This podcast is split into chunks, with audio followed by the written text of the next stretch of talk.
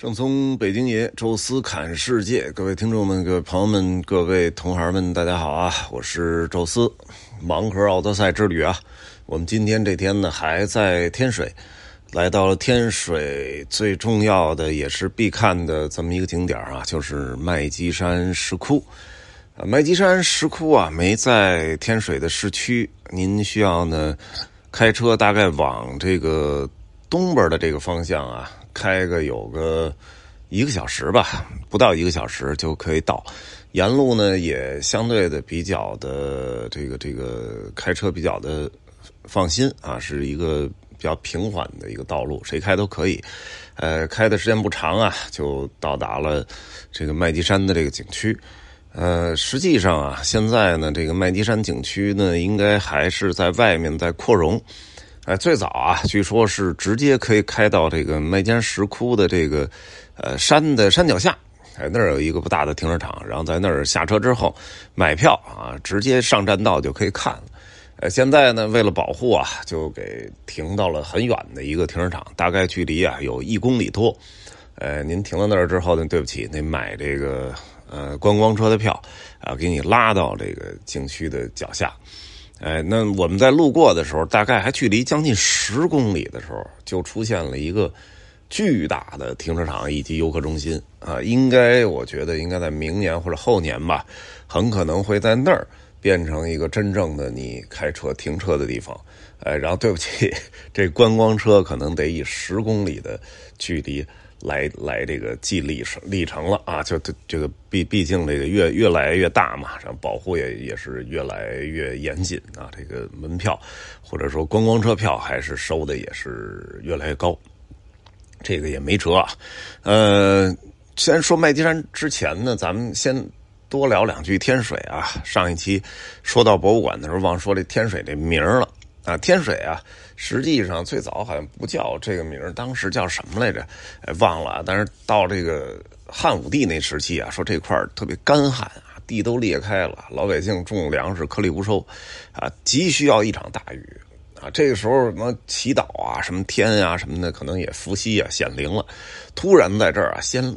裂开地上裂开一大坑，然后忽然开始下雨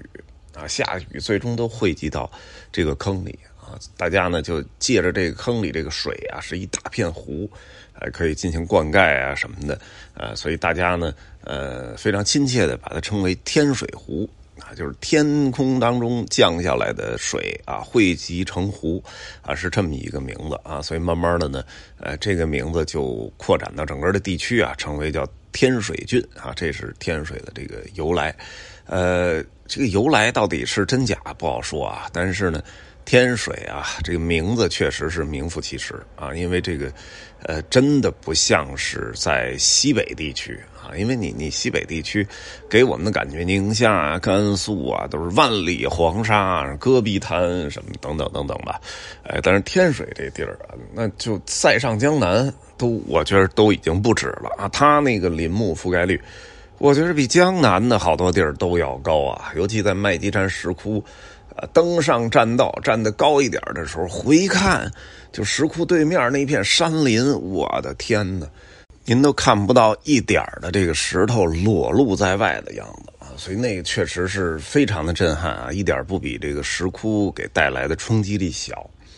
呃，咱们再回来啊，说这麦积山石窟啊，为什么叫麦积山呢？其实就是你到了这儿之后，你就明白了啊，就完全单摆扶歌的这么一个大山头哈，圆圆的、方方的，成一个这种圆柱体啊，这个就特像我那时候看见西方那什么，从从这个叫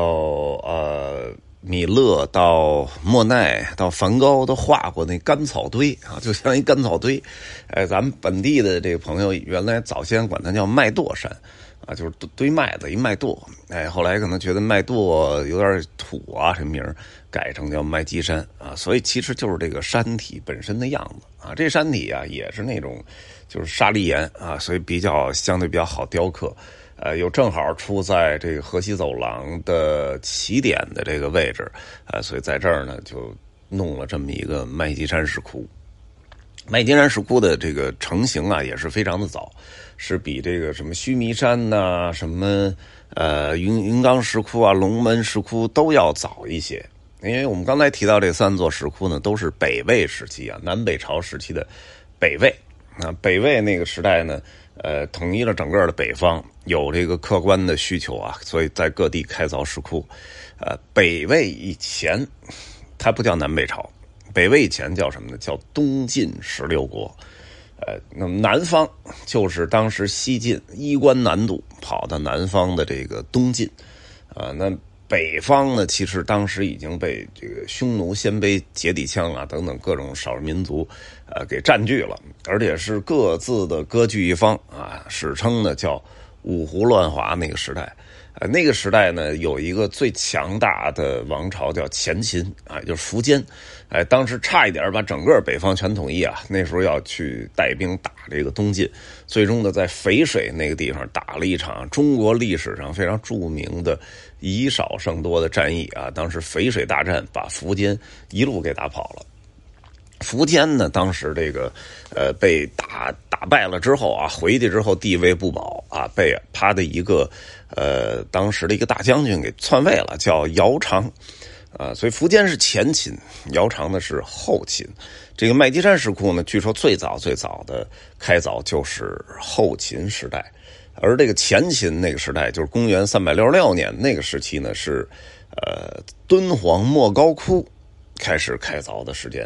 而这个麦积山呢是后秦，也大概差不多三百八十年左右吧，呃，所以两个差不多接接近有二十年的差异啊，比这些比敦煌莫高窟要晚个二十年，但是比龙门石窟、什么云冈石窟、嗯须弥山石窟要大概早了有五六十年的这么一个状态啊，所以这个确实也算是中国的石窟历史上非常早。去开凿的一座，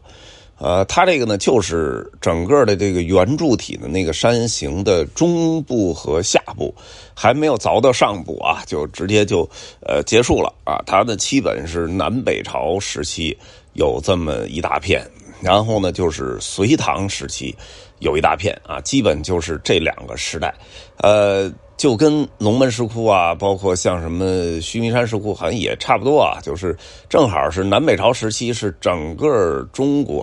历史上佛教呃流传最广、信仰程度最高，上到王公贵族，下到平民百姓都去信奉的那个时代，所以非常的疯狂啊！各地的寺院，南朝四百八十寺。多少楼台烟雨中，然后北朝又全都开凿各种石窟什么的。呃，隋唐呢，是因为国家盛世啊，确实是有钱啊，再加上呢，他们本身的这个盘踞的根据地就在关陇一带啊，所以像什么甘肃啊、什么宁夏呀、山西呀、河南呀。这一带离他们比较近的地儿，也是开凿了很多的石窟，呃，所以麦积山也体现的是这个，而且就带有非常强的标志性啊，因为整个麦积山远远的看啊，巨大的这个浮雕的这个佛像，呃，有这么一组，就是在南北朝时期雕的。然后还有一组呢，就是在隋唐时期雕的，两边的这个差异性啊也是非常明显。然后围绕着那大佛的附近，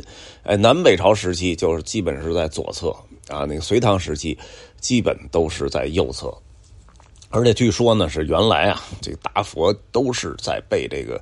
呃，大的巨型的建筑给罩着的啊，在完全在一个房间内，呃，那现在没有办法了，因为后来有地震呢，包括这个木头的这个腐朽啊什么的，现在完全都裸露在外了。现在为了能够近距离的啊观看到这些佛像，所以修的这个栈道啊，从远处看呢也是非常的壮观。呃，麦积山石窟啊，虽然是整个中国四大石窟里唯一一个。不，没有被评为世界文化遗产名录的石窟，我也不知道为什么。因为，呃，从我个人看，其实是非常的壮观。呃，咱也不清楚为什么像龙门、云冈，呃，还有莫高窟，莫高窟被评呢？我觉得完全没有任何争议啊，因为，呃。真的是又壮观啊，又古老，而且呢还有很多震惊世界的发现啊！云冈跟龙门，我个人觉得其实跟啊麦积山也差不多啊。咱这要大佛也有大佛，而且小的这个石窟的保存状态啊，其实我个人感觉比那个云冈和龙门还要好一些，就至少我们能看到佛像的这个数量还要多一些。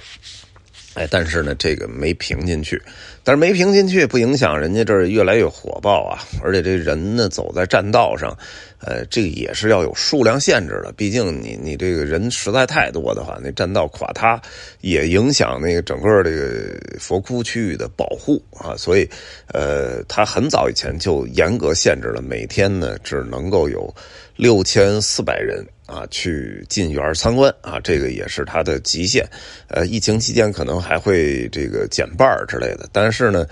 呃，现在这个年景吧，您甭说三四千人了，这一天我估计也就是四五百人，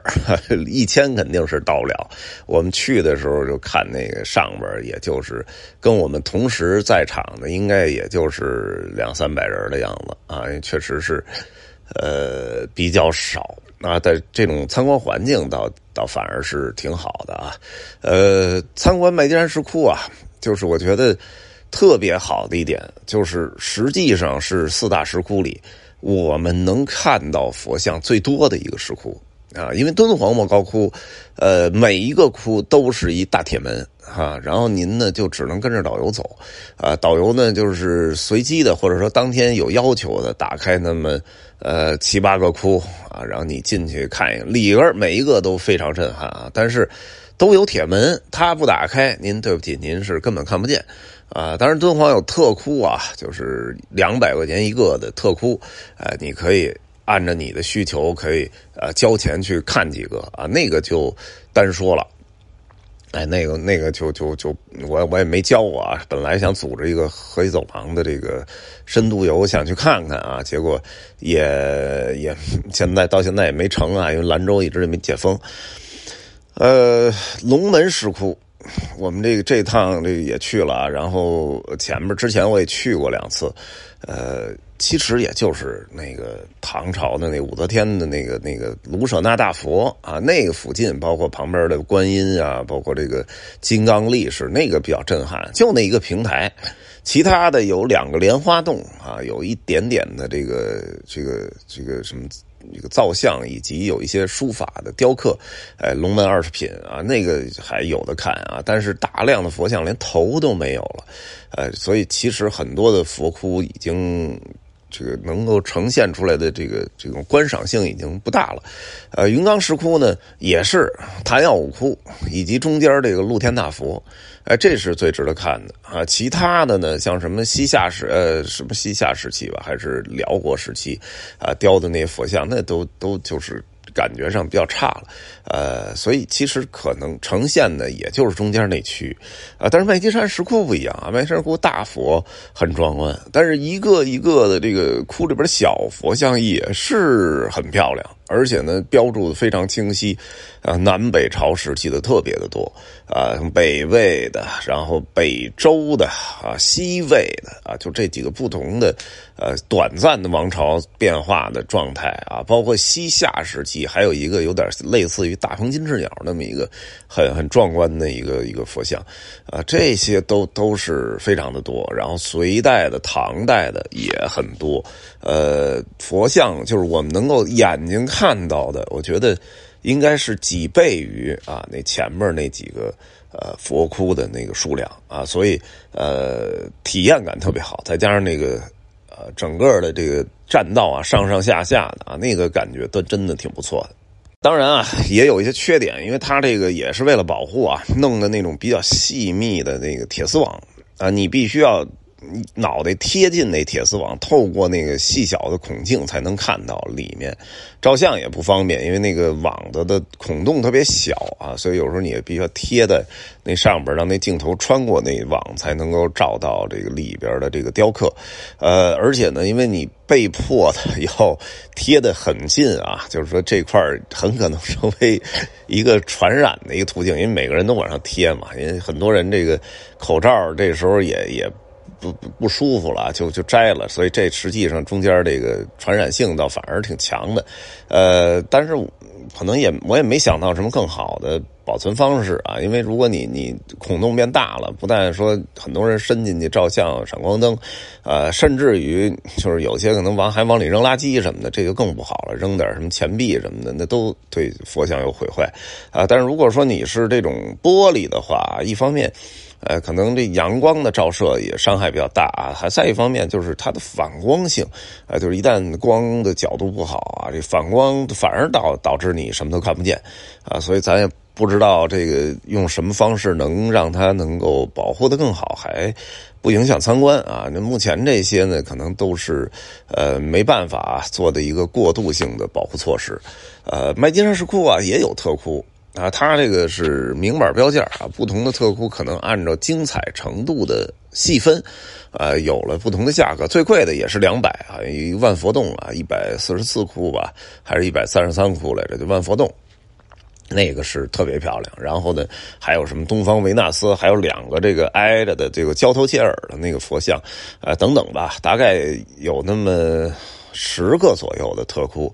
呃，每一个从两百块钱到一百多啊，到这个呃一百啊，大概就是一百到两百之间吧。那个不同的价位，你可以选一个两个。呃，当时啊，我们就有那么五六个人。还是想去专门看一个特窟啊，然后就跟人商量，呃，说能不能人多一点，能不能打个折啊之类的。人家说打折不打折不说了，现在没导游了啊，因为现在这疫情期间吧，这特窟这导游呢就上上班的就那几个，呃，现在正好呢都是在团上啊，因为人家得带着钥匙啊，然后带着你进去参观，讲完之后啊，再把那门一锁，所以这都必须就跟敦煌一样，是您得不能自己去的。啊，但在这种情况下，导游现在就是本身就人数比较少啊，又都被雇佣上了啊。然后说你要等着呢，可能也来不及。说最快的导游呢，回来也得一个多小时以后啊。这时候再带你上去，可能就来不及了啊，你就